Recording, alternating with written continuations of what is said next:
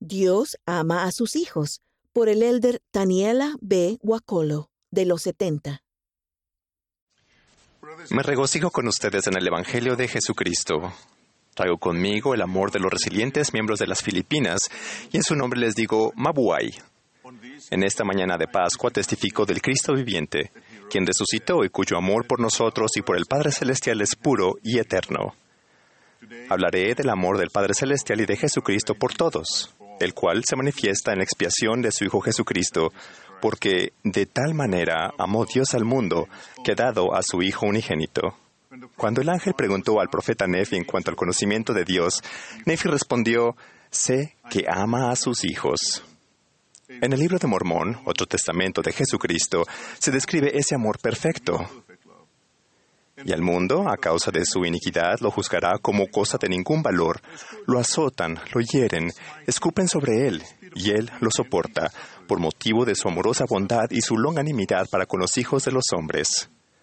El amor universal del Salvador motiva todo lo que Él hace. Sabemos que es el mismo amor que nuestro Padre Celestial siente por nosotros, porque Él y el Padre son uno. Entonces, ¿de qué manera retribuimos su amor universal y cómo mostramos gratitud por ello? El amor nos enseñó con esta invitación. Si me amáis, guardad mis mandamientos.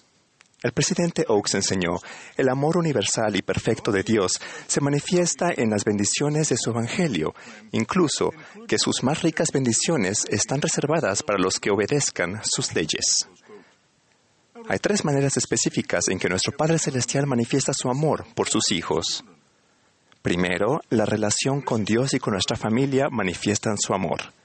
Las relaciones más valiosas son con Dios y con su Hijo y con nuestras familias, porque lo que nos une a ellos es eterno.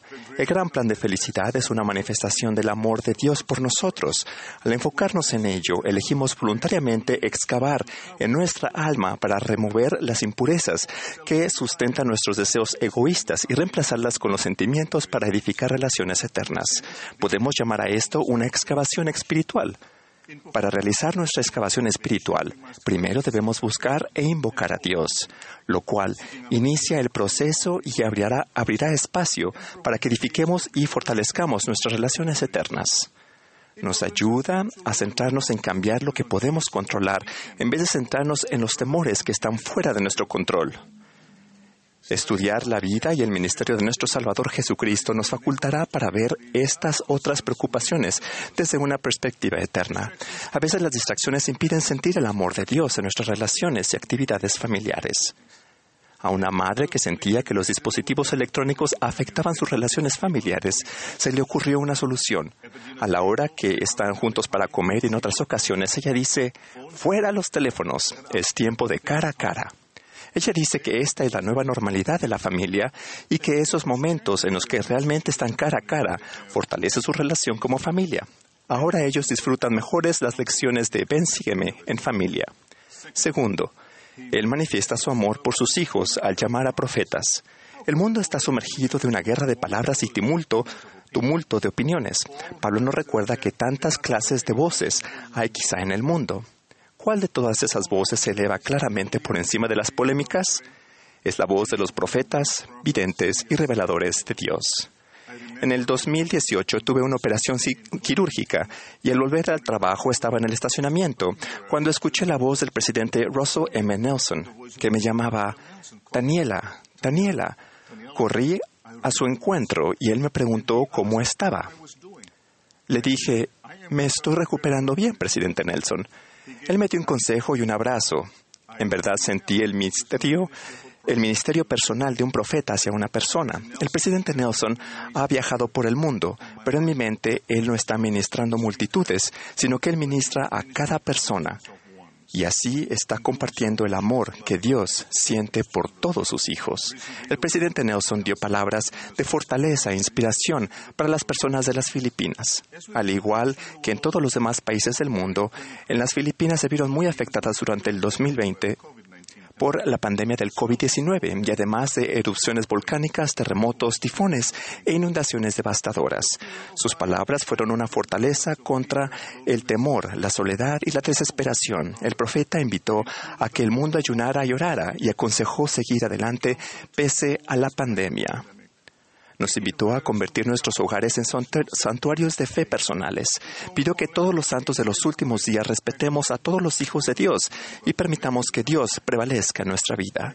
El reciente video del testimonio del presidente Nelson sobre el poder de la gratitud y su oración final resonó por todas las Filipinas, al igual que en el mundo entero. Las Filipinas son muy bendecidas por sentir el amor de Dios a través de las palabras de su profeta elegido. Tercero, la disciplina puede ser una manifestación del amor de Dios por sus hijos. A veces Dios manifiesta su amor al disciplinarnos, en una manera de que recordarnos de que Él nos ama y que sabe quiénes somos. Su bendición prometida de paz está al alcance de todos los que andan con valentía por la senda de los convenios, están dispuestos a recibir corrección. A reconocer la disciplina y estar dispuestos a aceptarlas se convierte en una pequeña operación quirúrgica, espiritual, y a quien le gusta pero aquellos que la necesitan y están dispuestos a recibirla, esta les puede salvar. El Señor disciplina a quienes ama.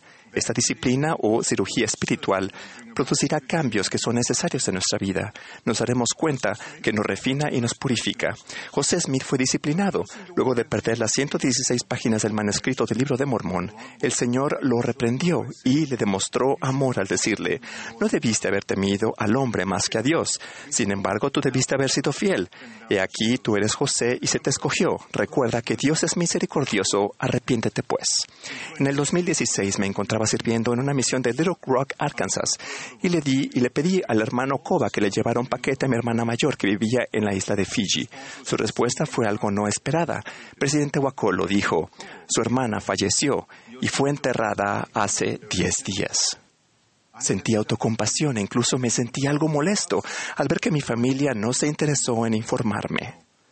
Al día siguiente, mientras mi esposa estaba enseñando a los misioneros, penetró en mi alma el siguiente pensamiento. Daniela, todas estas experiencias son para tu bien y tu crecimiento.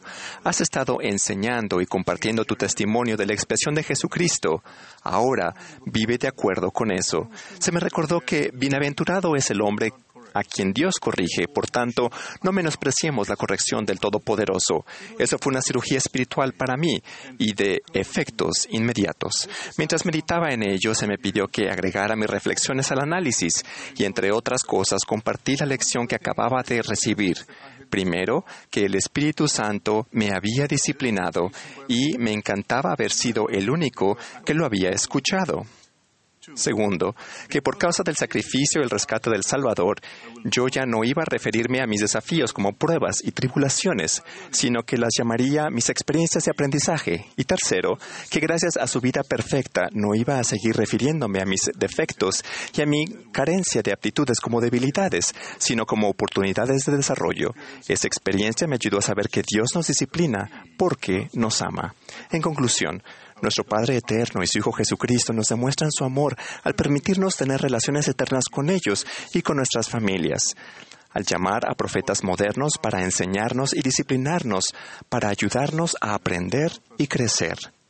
Gracias sean dadas a Dios por el incomparable don de su Hijo Divino, nuestro Señor resucitado, aún el Cristo viviente, en el nombre de Jesucristo. Amén.